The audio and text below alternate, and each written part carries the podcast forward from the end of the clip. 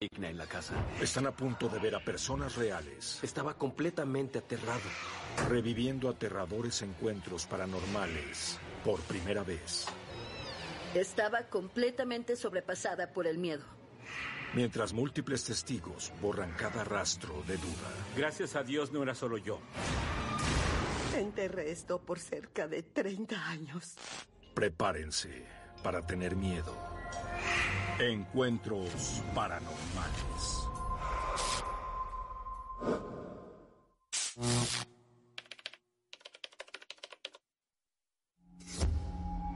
Historia 29, Lori, toma 1, grabando. Todos mis recuerdos de la casa de mis abuelos son demasiado aterradores y además son recuerdos de pesadilla. Odiaba ir para allá. Nunca me sentí cómoda. Siempre sentí que alguien me observaba. Siempre estaba ansiosa esperando que algo pasara. Lori no sabía cómo explicarle a otras personas la sobrecogedora sensación que la casa le provocaba. Recuerdo haber estado en la casa, sentada en el recibidor, cuando escuché que alguien se reía arriba. Sabía que no había nadie y no encontré a nadie, pero yo podía sentir una presencia.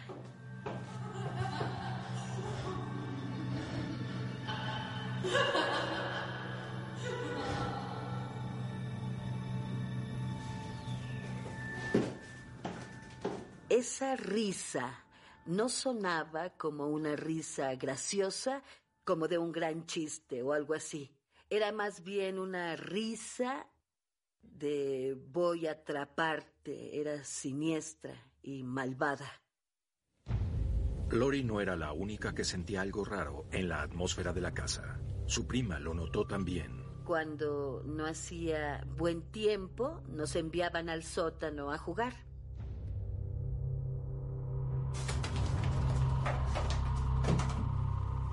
El calentador estaba en una esquina lejana.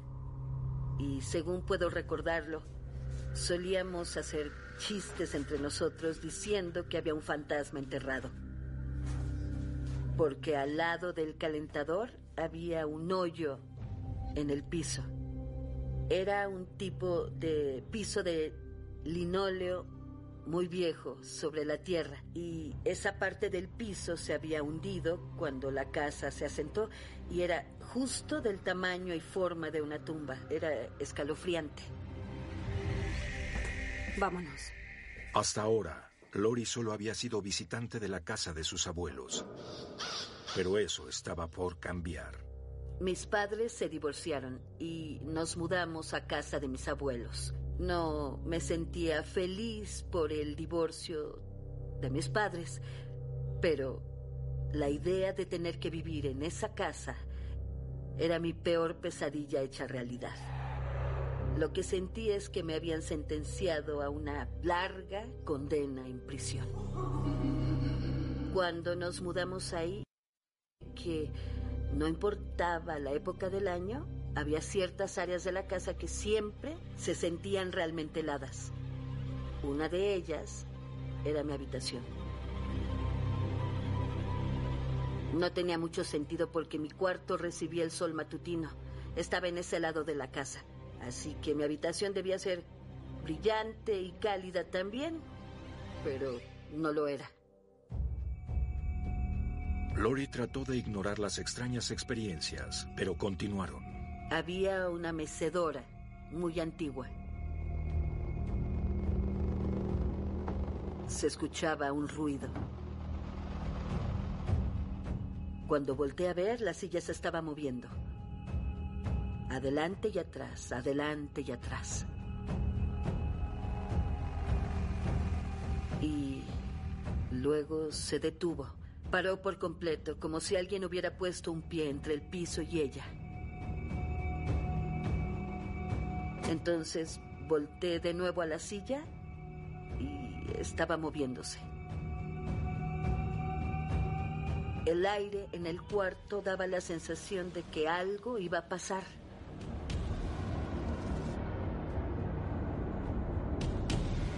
Odiaba esa silla. Me llenaba completamente de miedo. Y si subía a contarle a mi abuela, la silla se detenía.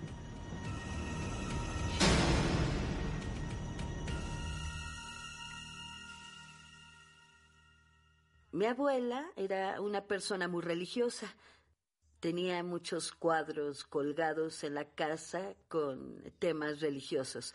Yo específicamente pedí un cuadro de la Madre Bendita en mi habitación.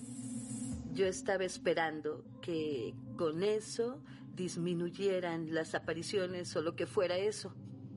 Pero la entidad tenía otras ideas. El cuadro literalmente se cayó de la pared. El clavo aún seguía en la pared, así que no se cayó solo, fue levantado del clavo. El gancho seguía en el cuadro, estaba intacto. Mientras me vestía para ir a la escuela, solía sacar mi ropa de los cajones y empujaba el cajón para cerrar. Me ponía la ropa y al dar la vuelta los cajones estaban abiertos.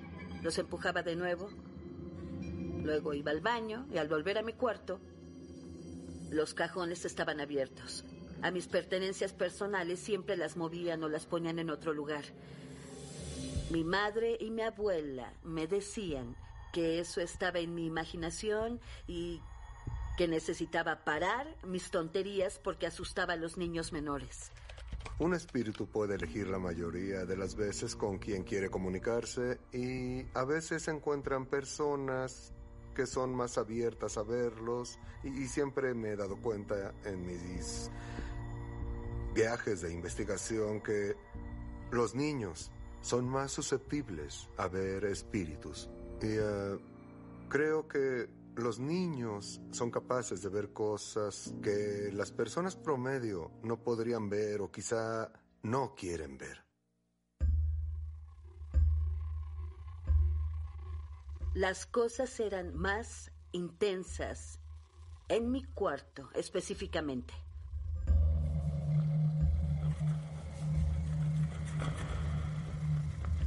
Empecé a escuchar rasguños en los muros, como si hubiera alguien atrapado en los muros tratando de salir. Eran rasguños intensos y sentía que había alguien justo en mi espalda y sentía que no podía respirar cuando eso pasaba, como si quitaran el aire de la habitación. Era una sensación sofocante. Estaba aterrada por completo. Estaba segura de que me moría y al final retrocedió hacia debajo de la cama.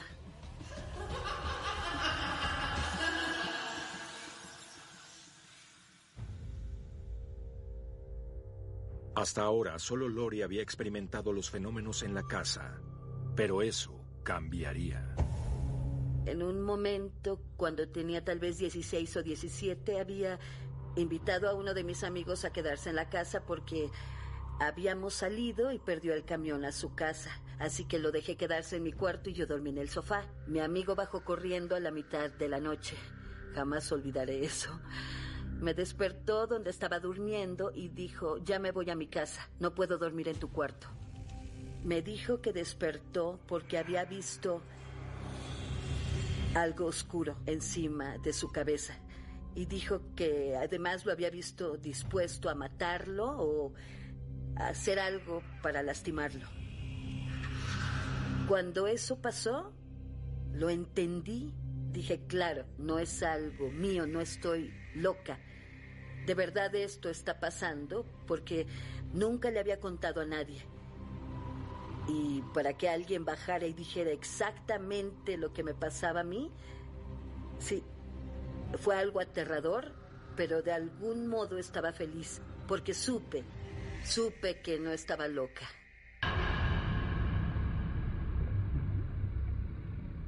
Mis amigos y yo decidimos que queríamos averiguar más respecto a quién estaba en esa casa y además qué es lo que quería hacer. Decidimos usar una tabla de Ouija y tratamos de contactar al espíritu en esa casa. Entonces comenzó a moverse mucho más con un propósito. F.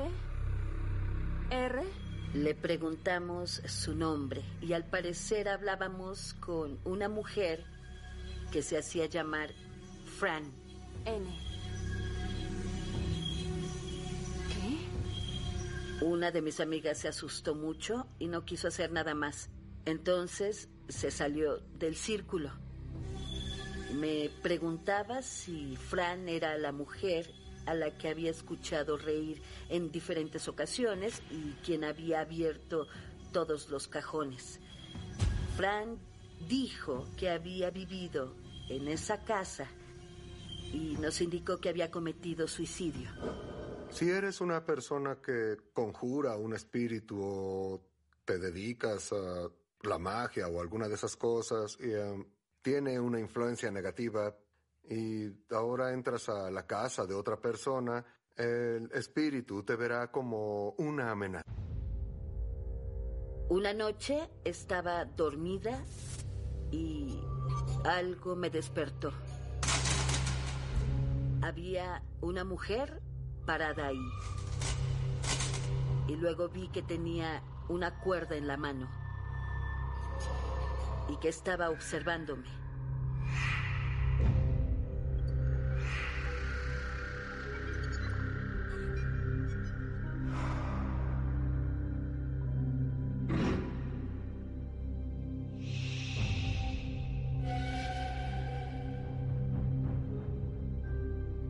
Luego puso el nudo alrededor de su cuello y se dejó caer.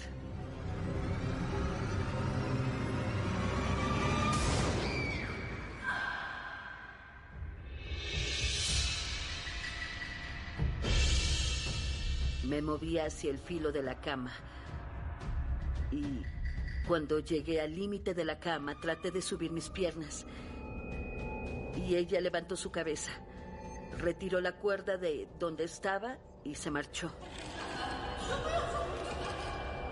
Estaba completamente sobrecogida de terror y bajé corriendo las escaleras.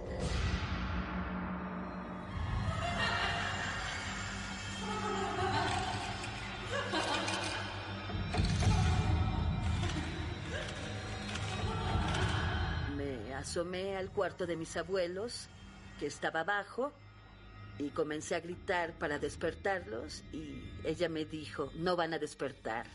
Yo los puse a dormir.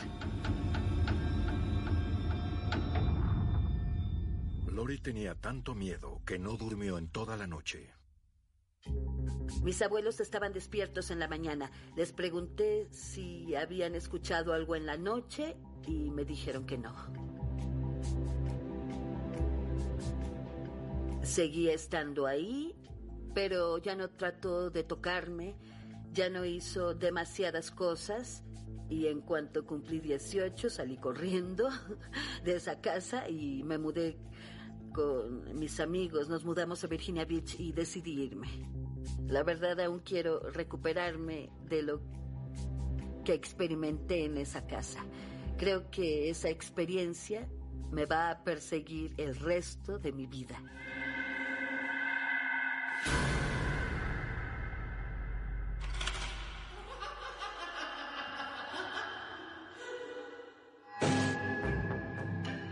Cuando hay más de un testigo de un evento paranormal, se puede probar que la experiencia es real. Pero cuando el fenómeno es realmente aterrador, múltiples testigos pueden proveer algo de confort.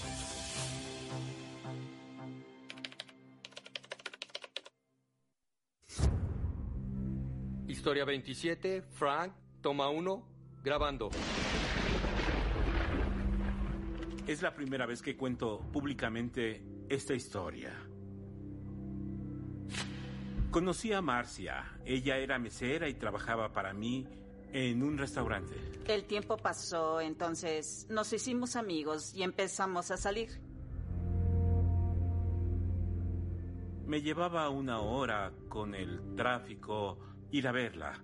Así que ya era molesto. Discutimos que él podía rentar algo en el camino hacia mí para que no tuviera que conducir tanto en la noche después de irse de mi casa. Y yo seguía viviendo con mis papás.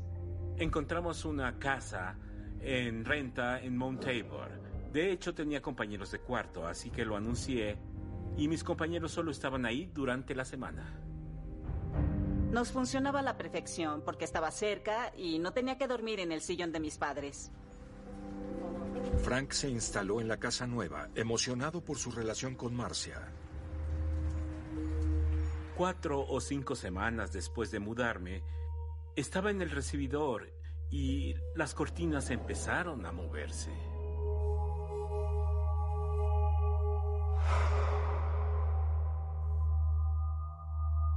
La casa era antigua, pero habíamos puesto plástico en las ventanas, del que secas con una secadora para sellarlas.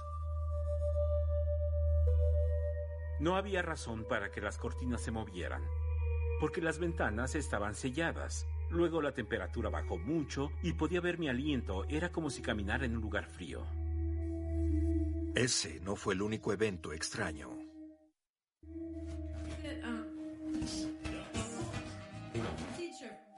Yo estaba en mi cuarto y escuché que abajo el radio estaba encendido. Podía oír las estaciones cambiando. Era un viejo radio de disco, las estaciones seguían cambiando. Se quedó en una estación. De Big Bang, como de música de los 40. Me pregunté, ¿quién toca la música de los 40?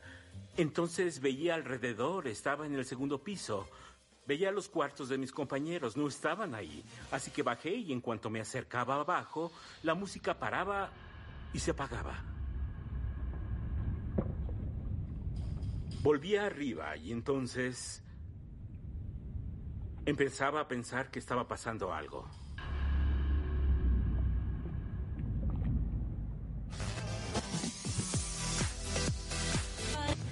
Unos minutos después escuché la radio de nuevo.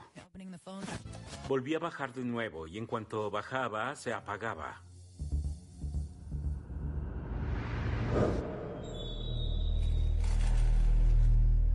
Cuando estaba en mi cuarto, viendo la televisión, había algunos ruidos y golpes. A veces unos rasguños.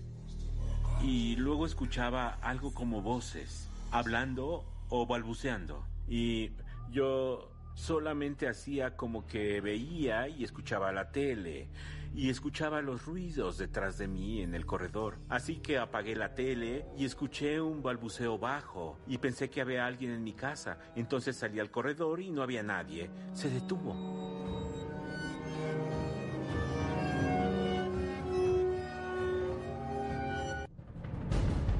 Frank ya no podía ignorar los eventos extraños, pero tenía curiosidad por sus compañeros y si habían tenido experiencias similares. No veía a mis compañeros seguido, éramos como dos barcos pasando de noche, así que no teníamos tanta comunicación y en verdad no les decía nada de eso cuando los veía. Hola, ¿cómo te va? Hola, ¿cómo estás, amigo? ¿Todo bien? ¿Cómo van las cosas? Hubo un momento en que mi compañero Greg estaba en la cocina. Hablamos, ¿cómo estás? ¿Qué tal? Ese tipo de cosas, ya saben. Oye, ¿viste eso? No, amigo, ¿qué era? De repente lo descubrí, viendo con sus ojos por encima de mi hombro como si hubiera visto algo. Entonces solo le dije, ¿qué te pasa? Y dijo, pues, creo que vi una sombra subiendo. Le dije, gracias a Dios no solo soy yo. Siempre ayuda a tener a otras personas que validen lo que has visto o crees que has visto. Eso te ayuda porque como investigador uno pierde ese sentido de investigación cuando algo pasa porque quieres creer natural existe o quieres pensar que esa casa en particular está embrujada. Con la confirmación, otros veían lo mismo. Frank finalmente le contó a Marcia. En realidad no podía creer eso porque era escéptica y no podían, no podía creerlo. Así que solo lo dejé Lo ignoré. Le dije, debes estar loco, solo olvídalo. Al otro día, Marcia dejó de ser escéptica. Nos recostamos a ver la tele y...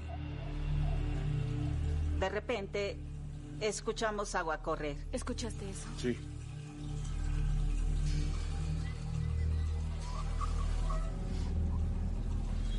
Caminé por el corredor. Abrí la puerta del baño. La ducha estaba abierta y todas las llaves también.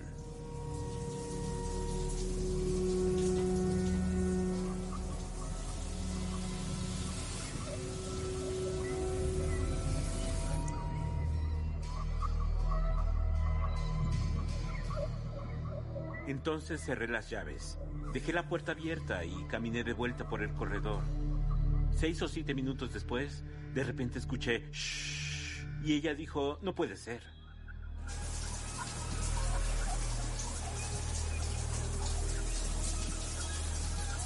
Le dije, esto es increíble. Esto no puede ser. No puede ser. Salió volando de la casa lo más rápido que pudo y... En ese momento le dije, no me quedaré aquí nunca más.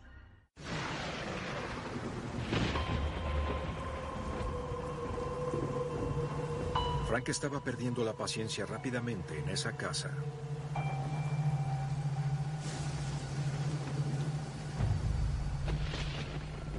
De repente escuché el crujir de un trueno y las luces se fueron. Me decía, solo fue en mi casa o no lo sé, tal vez pase algo en el vecindario, no estaba seguro. Bajé la escalera, fui al sótano porque ahí estaba el interruptor, la caja de fusibles.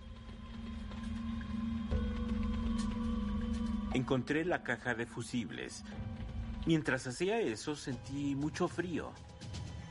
Yo sentí algo detrás de mí. Estas, estas dos luces rojas, ojos o como quieran llamarles. Corrí hacia las puertas del sótano que salen al patio trasero. Abrí el cerrojo y las abrí de golpe.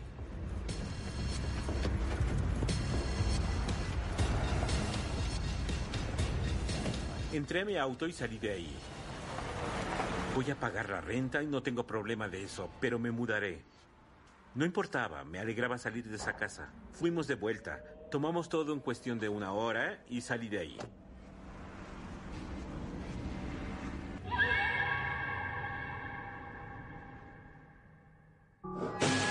Ser expulsado de tu casa por una entidad es una experiencia escalofriante, pero algunas personas no tienen más opción que seguir ahí, aun cuando sus familias enteras son aterrorizadas.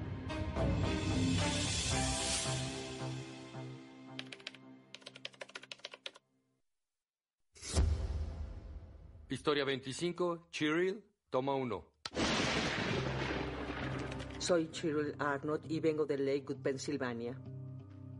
Ken es mi esposo. Nos conocimos hace muchos años en línea y luego decidimos que seguiríamos juntos y conseguimos una casa. La casa que encontramos tenía el, el estilo de un rancho. Yo me enamoré de ella de inmediato porque el tamaño de la cocina era el que quería. Al mudarnos a la casa estábamos eh, yo, Ken, mi hijo y mi hija. Me sentía segura por el área a la que llegamos. Era nuestro hogar. Este iba a ser el lugar para crear recuerdos, sería el lugar para compartir nuestras vidas. Cheryl y su familia tenían todo lo que querían, pero eran los primeros días en esa casa. La primera vez que noté que ocurría algo extraño fue al hacer la lavandería. Como siempre la hacía una vez a la semana, pero estaba separando la ropa y de repente tuve esa sensación de que no me encontraba sola. No estaba sola. Lo que lo que hice fue quitar la canasta y voltear alrededor y eh, por el pasillo. Y pensé, alguien está ahí, pero no veo a nadie. A veces logras captar algo con el rabillo del ojo, el movimiento, y por supuesto el movimiento te hace voltear la cabeza para ver. Cuando giras no encuentras nada, pero sabes que tu ojo captó algo porque algo se había movido.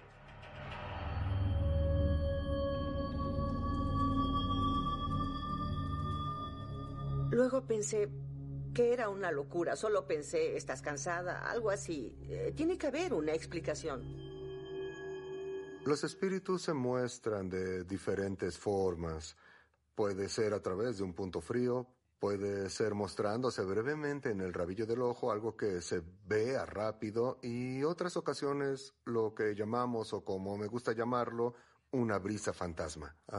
De repente sientes una ligera brisa, ya sea que pase a un lado o a veces puede mover una cortina o un objeto. Solo quiere avisarnos que está ahí. Suelen usar eso, aunque típicamente es solo otra forma de comunicación y una manifestación de energía. Pero la búsqueda de respuestas de Cheryl solo atrajo más preguntas. Estaba en mi cuarto y luego sentía algo que rozaba mi pierna. Y pensé que era mi gato. Así que quise empujar al gato. Y cuando volteé no había nada. Así que no era mi gato. Eso seguía frotándose contra mi pierna. Era algo insistente. Quería llamar mi atención. Uno no sabe, uno no, no puede. Las palabras describen la sensación que te recorre porque estás pensando que esto es totalmente irreal. Esto no debería estar pasando. Era una sensación aterradora porque ya tenía contacto, había un contacto físico, algo me había tocado y no podía ver qué era. Era preocupante. No le dije a nadie al respecto por un tiempo. Al primero al que le dije fue a Ken. Y él no podía creer lo que había experimentado o visto. Ya regresamos con Lunes de Enigma. Trató de ignorar los eventos y continuar con su vida. Bonnie se mudó con nosotros dos o tres años después de que compramos la casa. Bonnie es como una madre para mí. Mis hijos incluso la llaman abuela Bonnie. Ha sido una gran figura de abuela y una gran figura materna. Y yo siempre me he apoyado en ella. Era como una enorme familia. Y yo disfrutaba la compañía, ellos disfrutaban mi compañía. Sentía que nos ayudábamos mutuamente. Ellos me prepararon un cuarto en el sótano. Mientras la familia se acostumbraba al nuevo acomodo en la casa, los extraños eventos comenzaron de nuevo. Estábamos en la cocina un día jugando Scrabble, a la luz del día.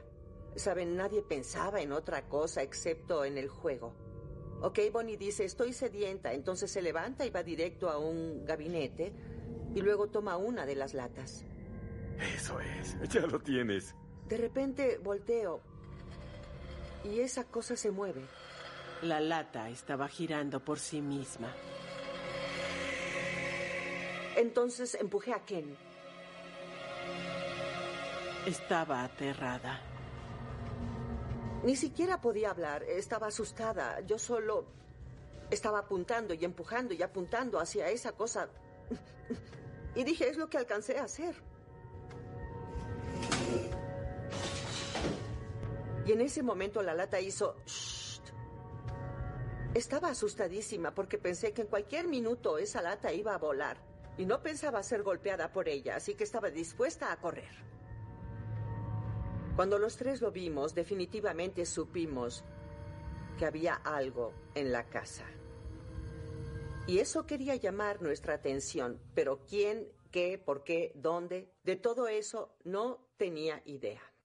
El miedo que todos sentimos era que iba a pasar después. La familia ahora estaba alterada. La actividad de la casa después del juego de Scrabble fue como si caminando de la mm, cocina al recibidor pudieras ver algo entrando. Y claro, pensaba que era Ken porque la la sombra o lo que fuera era como de la estatura de Ken, lo cual es un metro ochenta, y la veía acercándose y yo creía que era Ken. Y cuando giraba ya no había nada ahí. Siempre eran sombras negras. Buscaron maneras de frenar a la presencia no deseada.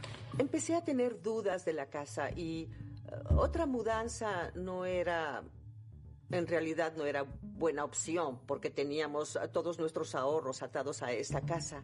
No era como que pudiéramos decir, ok, me harté de esta casa y adiós. Uno no puede poner todo en una bolsa y salir con las llaves. No teníamos a dónde ir. Bonnie se arrepentiría de su decisión de mudarse a esa casa. Estaba sentada en la mesa yo sola. Todos los demás estaban en cama. Y seguí escuchando un ruido detrás de mí. Y pensé que era uno de los niños tratando de asustarme.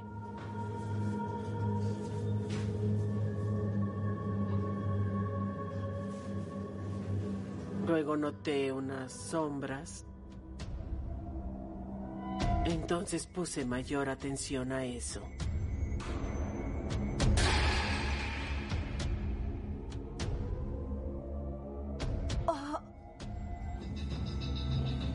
Eran momentos preciosos que guardaba. Un tazón de cristal cayó al piso y estalló por todos lados, excepto el pequeño ángel en el interior. Eso había quedado intacto excepto la cabeza. La cabeza había sido cortada. Supe en ese punto que había algo ahí, pero jamás, jamás en ningún momento creí que era amiga B. Si lo fuera, no nos daría la sensación de miedo y terror, ni querría sacarnos. Algo amigable no haría eso.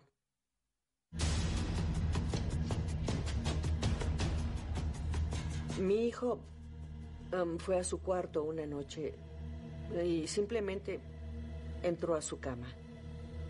Su novia en ese momento se llamaba Nicole.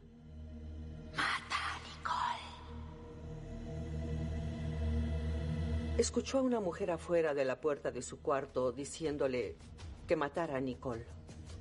Mata, mata, mata a Nicole. Hizo eso como unos cinco minutos, según nos dijo.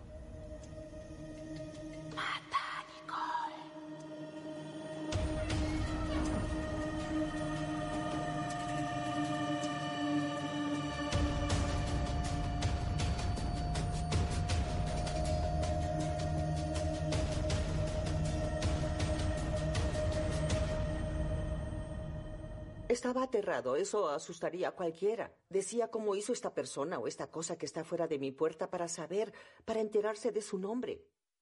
¿Cómo sabe cualquier cosa? ¿Y qué otra cosa sabe de mí? ¿Qué otra cosa nos dirá?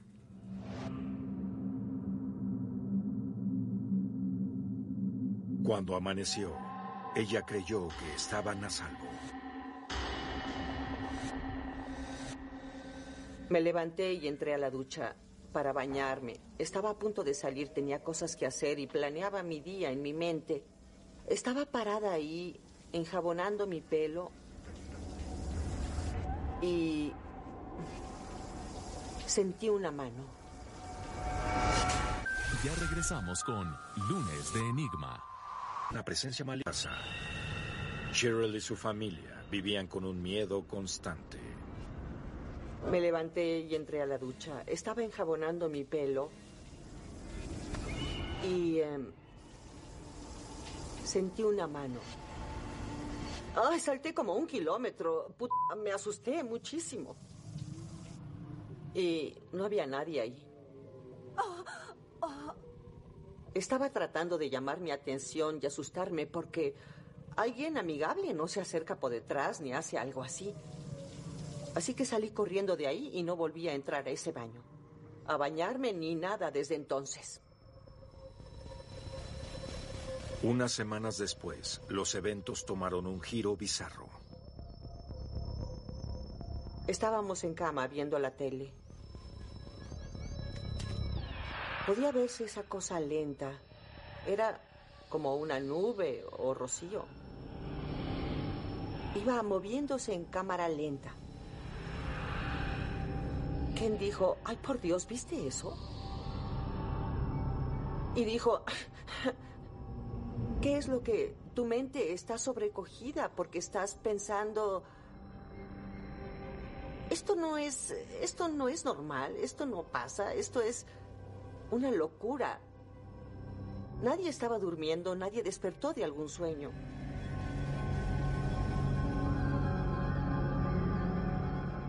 Esto es lo último que soportaría. Este tipo de cosas ya era suficiente.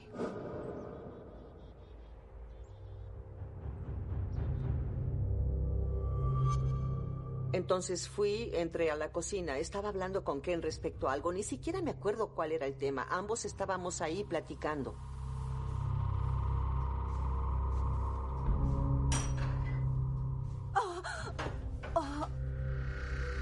Algo me empujó, fui hacia la puerta y abajo me caí, fui directo hacia el suelo. Ken me ayudó a pararme, entonces dije, ay por Dios, yo estaba parada ahí, no fue como si estuviera parada en madera o que se moviera o que estuviera en el hielo o algo como eso. Eh, eso era inexplicable. Obvio, pero a mí me empujaron.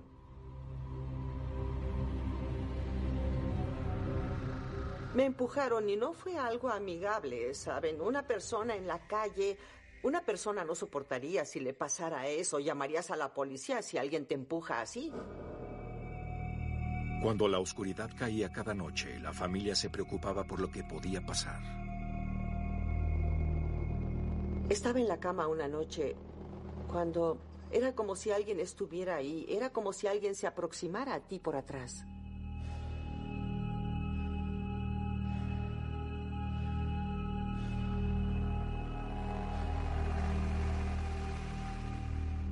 No me sentía segura en la casa en ese momento.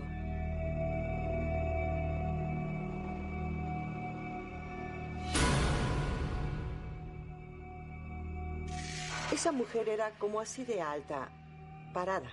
Y no era una niña, era una mujer madura.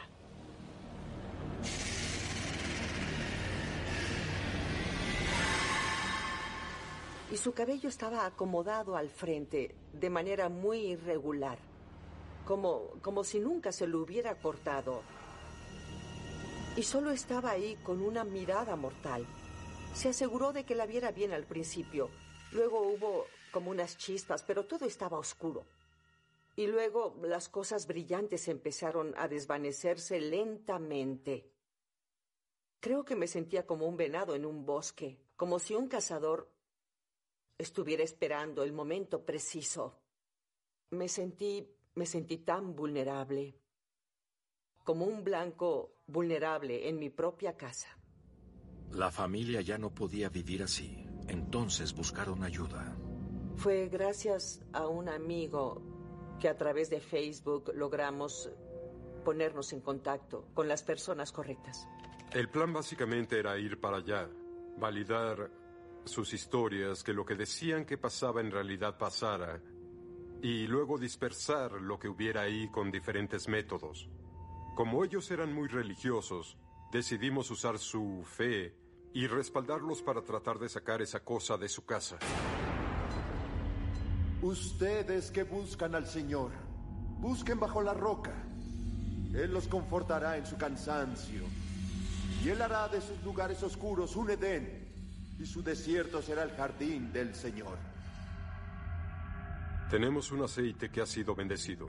Entramos a cada cuarto, haciendo la señal de la cruz en las ventanas, y usamos un pasaje bíblico, básicamente para limpiar los cuartos.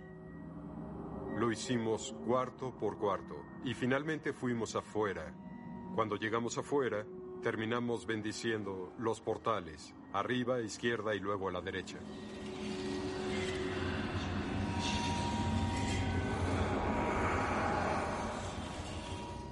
Después de que Kid vino con su equipo, todo estuvo mucho, mucho más calmado. De hecho, ya se, ya se podía respirar en señal de alivio y no esa sensación de que, que, ¿qué es lo que voy a escuchar ahora? ¿Qué es lo que voy a ver? Es una bendición de Dios, eso es lo que Kid es para mí. Lo veo como un enviado de Dios. Él y todo su equipo fueron personas maravillosas. Doblado en S.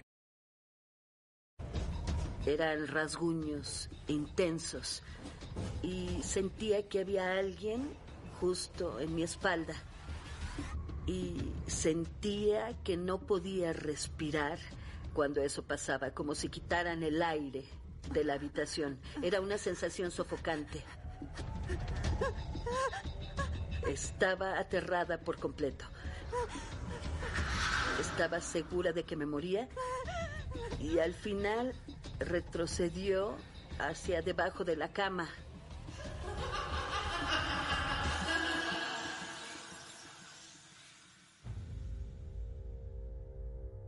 Hasta ahora, solo Lori había experimentado los fenómenos en la casa, pero eso cambiaría. En un momento, cuando tenía tal vez 16 o 17, había invitado a uno de mis amigos a quedarse en la casa porque habíamos salido y perdió el camión a su casa. Así que lo dejé quedarse en mi cuarto y yo dormí en el sofá. Mi amigo bajó corriendo a la mitad de la noche. Jamás olvidaré eso. Me despertó donde estaba durmiendo y dijo, ya me voy a mi casa, no puedo dormir en tu cuarto. Me dijo que despertó porque había visto algo oscuro encima de su cabeza y dijo que además lo había visto dispuesto a matarlo o a hacer algo para lastimarlo. Cuando eso pasó, lo entendí. Dije, claro, no es algo mío, no estoy loca. De verdad esto está pasando porque nunca le había contado a nadie. Y para que alguien bajara y dijera exactamente lo que me pasaba a mí, sí, fue algo aterrador, pero de algún modo estaba feliz, porque supe, supe que no estaba loca.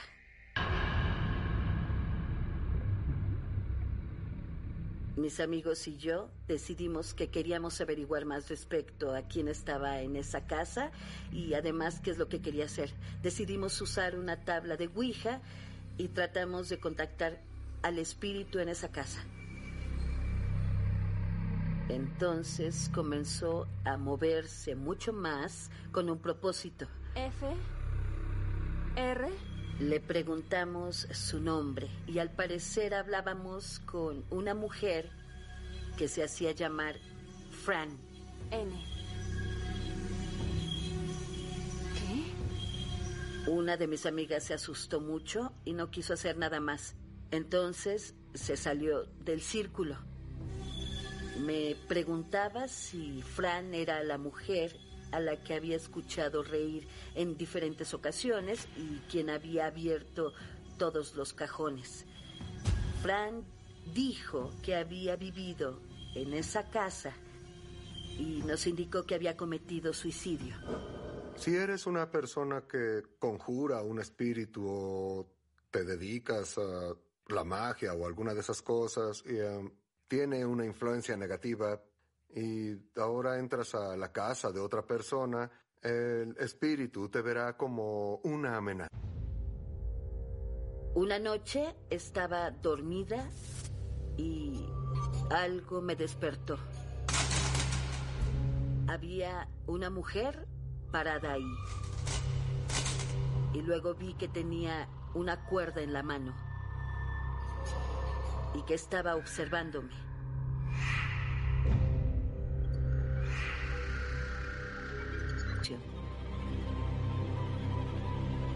No tenía mucho sentido porque mi cuarto recibía el sol matutino. Estaba en ese lado de la casa. Así que mi habitación debía ser brillante y cálida también. Pero no lo era. Lori trató de ignorar las extrañas experiencias, pero continuaron. Había una mecedora muy antigua. Se escuchaba un ruido. Cuando volteé a ver, la silla se estaba moviendo. Adelante y atrás, adelante y atrás. Y luego se detuvo. Paró por completo, como si alguien hubiera puesto un pie entre el piso y ella. Entonces volteé de nuevo a la silla y estaba moviéndose. El aire en el cuarto daba la sensación de que algo iba a pasar.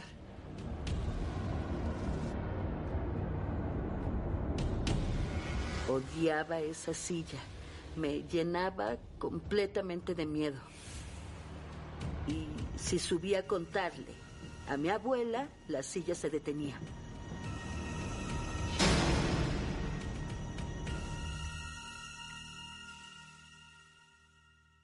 Mi abuela era una persona muy religiosa.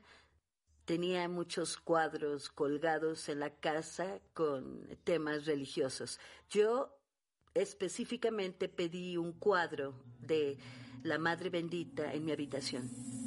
Yo estaba esperando que con eso disminuyeran las apariciones o lo que fuera eso. Pero la entidad tenía otras ideas. El cuadro literalmente se cayó de la pared.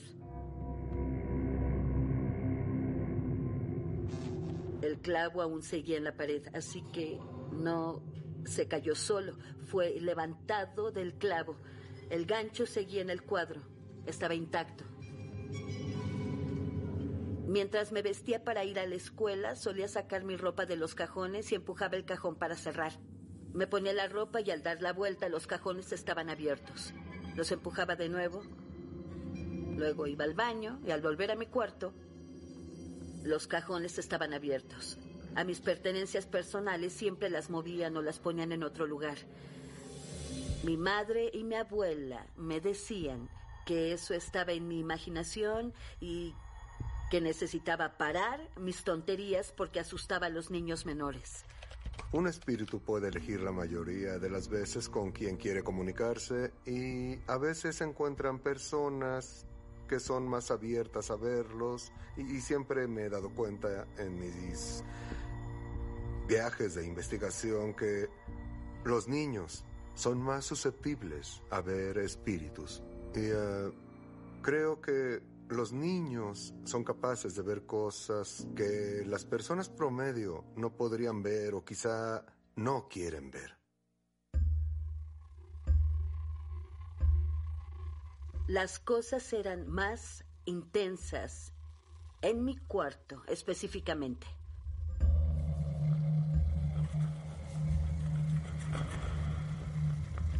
Empecé a escuchar rasguños en los muros, como si hubiera alguien atrapado en los muros tratando de salir.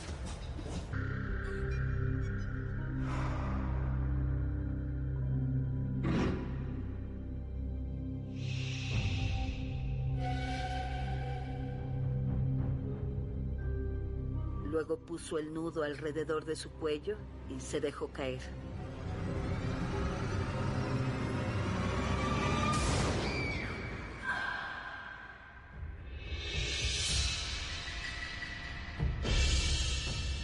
Me moví hacia el filo de la cama y cuando llegué al límite de la cama traté de subir mis piernas y ella levantó su cabeza, retiró la cuerda de donde estaba y se marchó. Estaba completamente sobrecogida de terror y bajé corriendo las escaleras.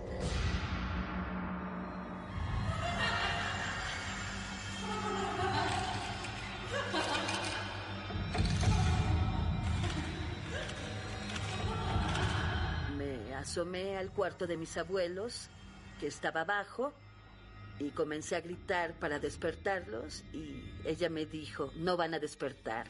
Yo los puse a dormir. Lori tenía tanto miedo que no durmió en toda la noche. Mis abuelos estaban despiertos en la mañana. Les pregunté si habían escuchado algo en la noche y me dijeron que no. Seguía estando ahí, pero ya no trató de tocarme, ya no hizo demasiadas cosas Y en cuanto cumplí 18 salí corriendo de esa casa y me mudé con mis amigos. Nos mudamos a Virginia Beach y decidí irme. La verdad aún quiero recuperarme de lo que experimenté en esa casa. Creo que esa experiencia me va a perseguir el resto de mi vida.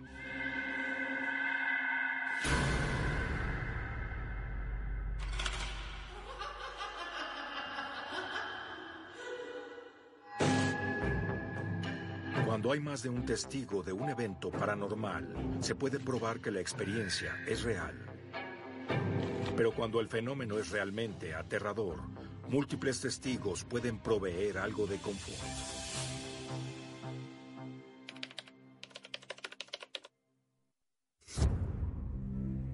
Historia 27, Frank, toma 1, grabando. Es la primera vez que cuento públicamente esta historia. Conocí a Marcia. Ella era mesera y trabajaba para mí en un restaurante. El tiempo pasó, entonces nos hicimos amigos y empezamos a salir. Me llevaba una hora con el tráfico ir a verla, así que ya era molesto. Discutimos que él podía rentar algo en el camino hacia mí para que no tuviera que conducir tanto en la noche después de irse de mi casa. Y yo seguía viviendo con mis papás. Encontramos una casa en renta en Mount Tabor. De hecho, tenía compañeros de cuarto, así que lo anuncié y mis compañeros solo estaban ahí durante la semana. Nos funcionaba a la perfección porque estaba cerca y no tenía que dormir en el sillón de mis padres. Frank se instaló en la casa nueva, emocionado por su relación con Marcia. Cuatro o cinco semanas después de mudarme, estaba en el recibidor. en la casa. Están a punto de ver a personas reales. Estaba completamente aterrado. Reviviendo aterradores encuentros paranormales por primera vez. Estaba completamente sobrepasada por el miedo. Mientras múltiples testigos borran cada rastro de duda. Gracias a Dios no era solo yo. Enterré esto por cerca de 30 años. Prepárense para tener miedo. Encuentros paranormales.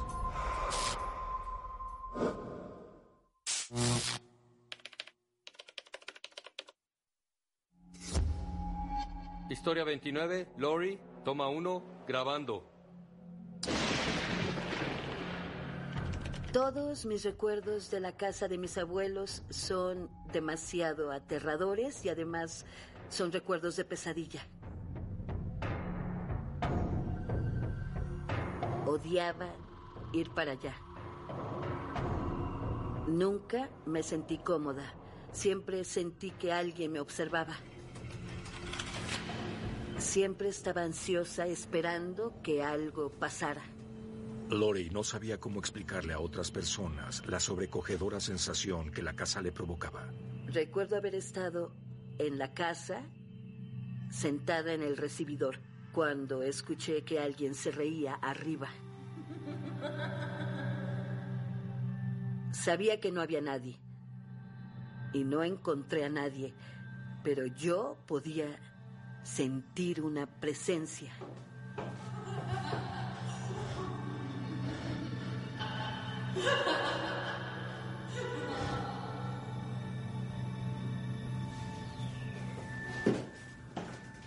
Esa risa no sonaba como una risa graciosa, como de un gran chiste o algo así. Era más bien una risa de voy a atraparte. Era siniestra y malvada.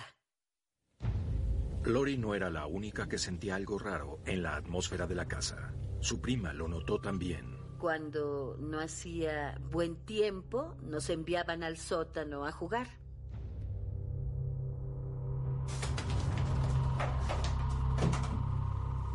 El calentador estaba en una esquina lejana.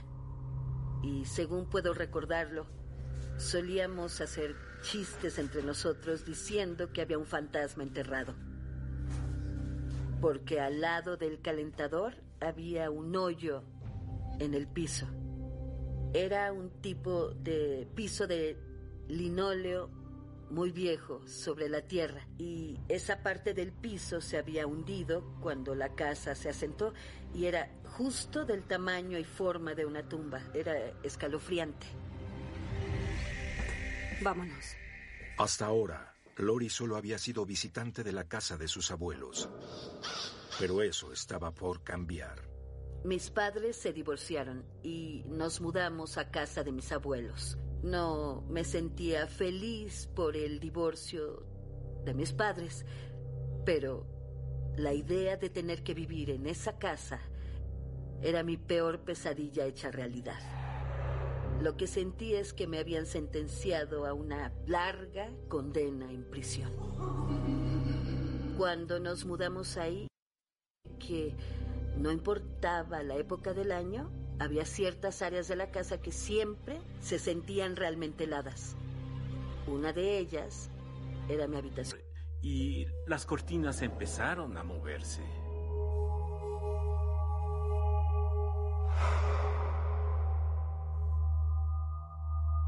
La casa era antigua, pero habíamos puesto plástico en las ventanas, del que secas con una secadora para sellarlas. No había razón para que las cortinas se movieran, porque las ventanas estaban selladas. Luego la temperatura bajó mucho y podía ver mi aliento. Era como si caminara en un lugar frío. Ese no fue el único evento extraño.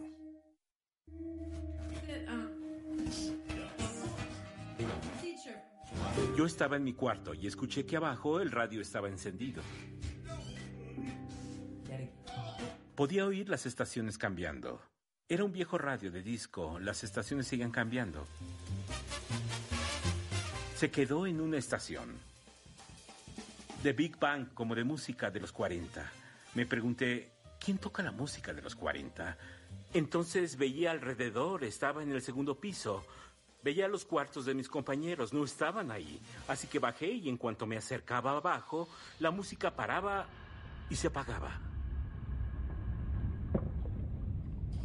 Volví arriba y entonces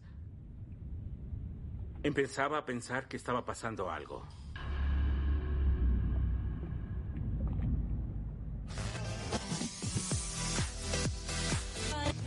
Unos minutos después escuché la radio de nuevo. Volví a bajar de nuevo y en cuanto bajaba se apagaba.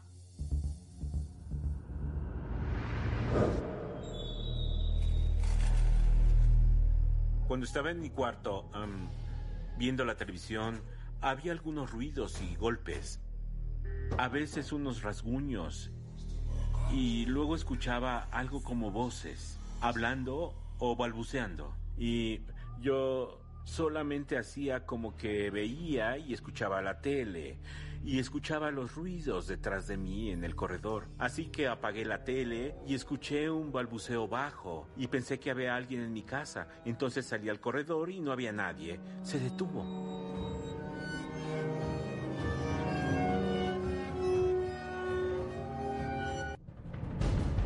Frank ya no podía ignorar los eventos extraños, pero tenía curiosidad por sus compañeros y si habían tenido experiencias similares.